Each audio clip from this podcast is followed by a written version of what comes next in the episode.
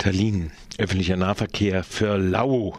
In der estnischen Hauptstadt Tallinn ist der öffentliche Nahverkehr in Zukunft kostenlos.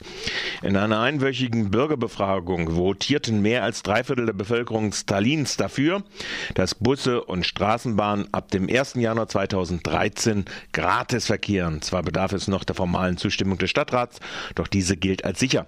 Tallinn wird damit die erste Hauptstadt eines EU-Landes sein, in dem der öffentliche Personennahverkehr kostenlos genutzt werden darf.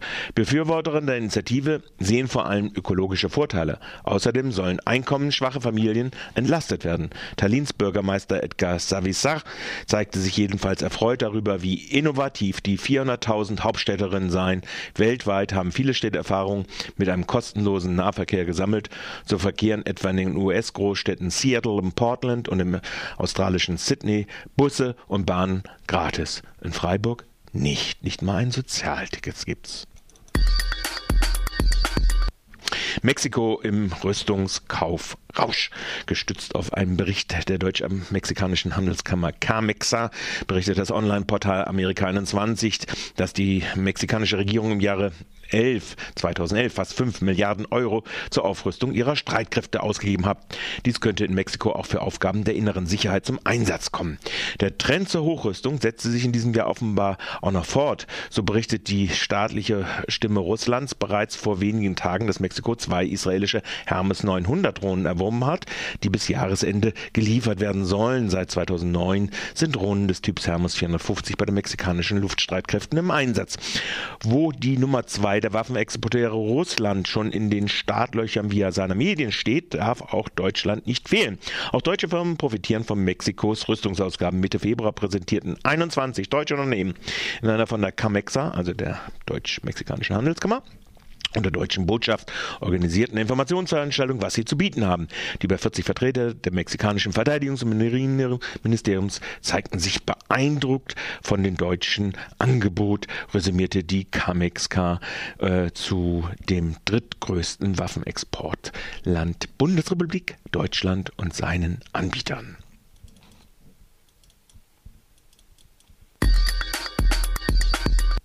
Weder Mann noch Frau, ein nepalesischer Abgeordneter, fordert im sozialen Netzwerk Facebook eine dritte Option bei der Geschlechtsangabe. So berichtet es zumindest Deutschlandradio Kultur. Danach hat sich äh, Sanil Babu Pant mit einem Brief an Facebook-Gründer Zuckerberg und Charles Hughes gewandt. In einem schlägt er ihnen die Option drittes Geschlecht oder anderes vor. Eine Antwort steht laut Paul noch aus. Sanil Babu Pant äh, ist der einzige bekennende schwule Abgeordnete Nepals und einer von fünf Mitgliedern der Kommunistischen Partei Nepals, Vereinigte Marxisten-Leninisten, in der verfassungsgebenden Versammlung. 2001 gründete die einzige Schwulengruppe Nepals, äh, gründete er. Pant setzt sich daneben auch für die Rechte von Bi- und Transsexuellen ein. Machtwechsel im Senegal. Senegal bekommt einen neuen Präsidenten. In der Stichwahl konnte sich Herausforderer Macky Sall gegen den umstrittenen Amtsinhaber Abdoulaye Wade durchsetzen. Bereits wenige Stunden nach der Stichwahl am Sonntag gratulierte Wade seinem Herausforderer Sall telefonisch zum Wahlsieg. In diesem Zeitpunkt soll Sall nach ersten Auszählungen rund dreimal so viele Stimmen gehabt haben wie der 85-jährige Wade. Der Geologe Macky Sall wurde in der Stichwahl von der gesamten Opposition unterstützt. In seinem Wahlkampf versprach er mehr Jobs auf dem Land zu schaffen zu wollen und gegen die steigenden Lebensmittelpreise vorgehen zu wollen. Die erneute Kandidatur Abdullah Wades dagegen war von Anfang an umstritten. Laut Verfassung hätte der Präsident nach zwei Amtszeiten gar nicht mehr an den Wahlen zugelassen werden dürfen. Der Wahlkampf wurde deswegen immer wieder von Unruhen und gewalttätigen Protesten überschattet und begleitet. Spur nach Nürnberg. Die rechte Terrororganisation Nationalsozialistischer Untergrund NSU hatte Unterstützer in Nürnberg. Wie das Spiegel, äh, wie das Magazin Der Spiegel berichtet, besteht in ein mutmaßlicher Helfer der Terrorzelle diese Verbindung. Der indatierte Holger G. gab demnach in einer Vernehmung zu Protokoll, Uwe Böhnhardt und Uwe Mundlos sei Mitte der 90er Jahre nach Nürnberg gereist. Dort habe Mundlos einen Gleichgesinnten gekannt. Über eine derartige Verbindung war bereits bereits länger spekuliert worden. Drei der zehn Morde, die der NSU zur Last gelegt wurden, wurden in Nürnberg begangen. Zudem erhielt die Nürnberger Nachrichten ein Exemplar der Bekenner-DVD der NSU. Diese wurde nicht mit der Post geschickt, sondern von einer unbekannten Person an der Geschäftsstelle der Zeitung abgegeben. Gestern hat es in Weißrussland eine genehmigte Demonstration der Opposition gegeben. Wie die französische Presseagentur berichtet, sind ungefähr 2500 Menschen in Minsk auf die Straße gegangen. Viele Demonstrierende haben damit gegen die Regierung von Präsident Lukaschenko demonstriert. Die Menschen hätten auch gefordert, politische Gefangene freizulassen. Zu gewaltsamen Zwischenfällen sei es bis zum Ende der Demonstration nicht gekommen. Die Protestveranstaltung war eigentlich nur auf höchstens 1000 Menschen genehmigt worden. Die Polizei habe die höhere Teilnehmendenzahl aber toleriert. Sie hätten da allerdings einige Menschen mit Anti-Lukaschenko-Plakaten an der Teilnahme gehindert. Das war die erste genehmigte Demonstration seit der Wiederwahl des weißrussischen Präsidenten Alexander Lukaschenko vor über einem Jahr. Seit fast einer Woche sind in Kolumbien mehr als 600 Menschen in Gefängnissen im Hungerstreik. So berichtet es das Online-Portal Amerika 21.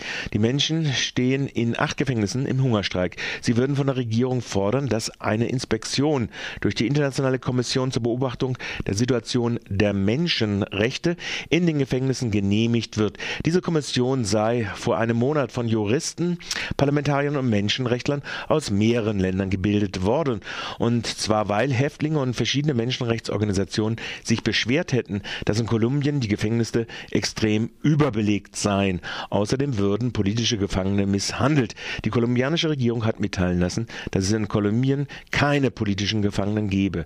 Schon vor zwei Jahren hatte der UN Menschen, das UN Menschenrechtskomitee auf die Verschlechterung der unmenschlichen Bedingungen in den kolumbianischen Gefängnissen hingewiesen.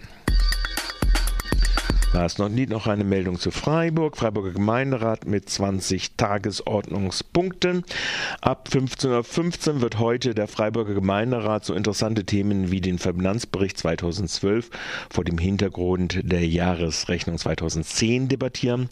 Das Sportclubstadion des SCF und äh, Bürgermeisteramt nach wie vor im Rieselfeld bauen wollen, steht auch auf der Tagesordnung ein Antrag, der ein Zwei-Stufen-Verfahren Verfahren vorsieht. Erst externes Gutachten, dann Vergleich zwischen Standort Rieselfeld und äh, Umbau im alten Ort, wird in diesem Automatismus zum Beispiel von der CDU abgelehnt. Ansonsten geht es aber vor allem um den Abverkauf billiger Wohnungen aus den 20er Jahren von Stadt und Stadtbau und die Rahmenbedingungen zur Erhaltung des hohen Freiburger Baupreisniveaus durch baulandpolitische Grundsätze, Bauleitlinien und Energieleitlinien, Vermarktungsgrundsätze oder die Erschließung des städtischen Ex-Industriegebiets Nord für neue Nutzungen.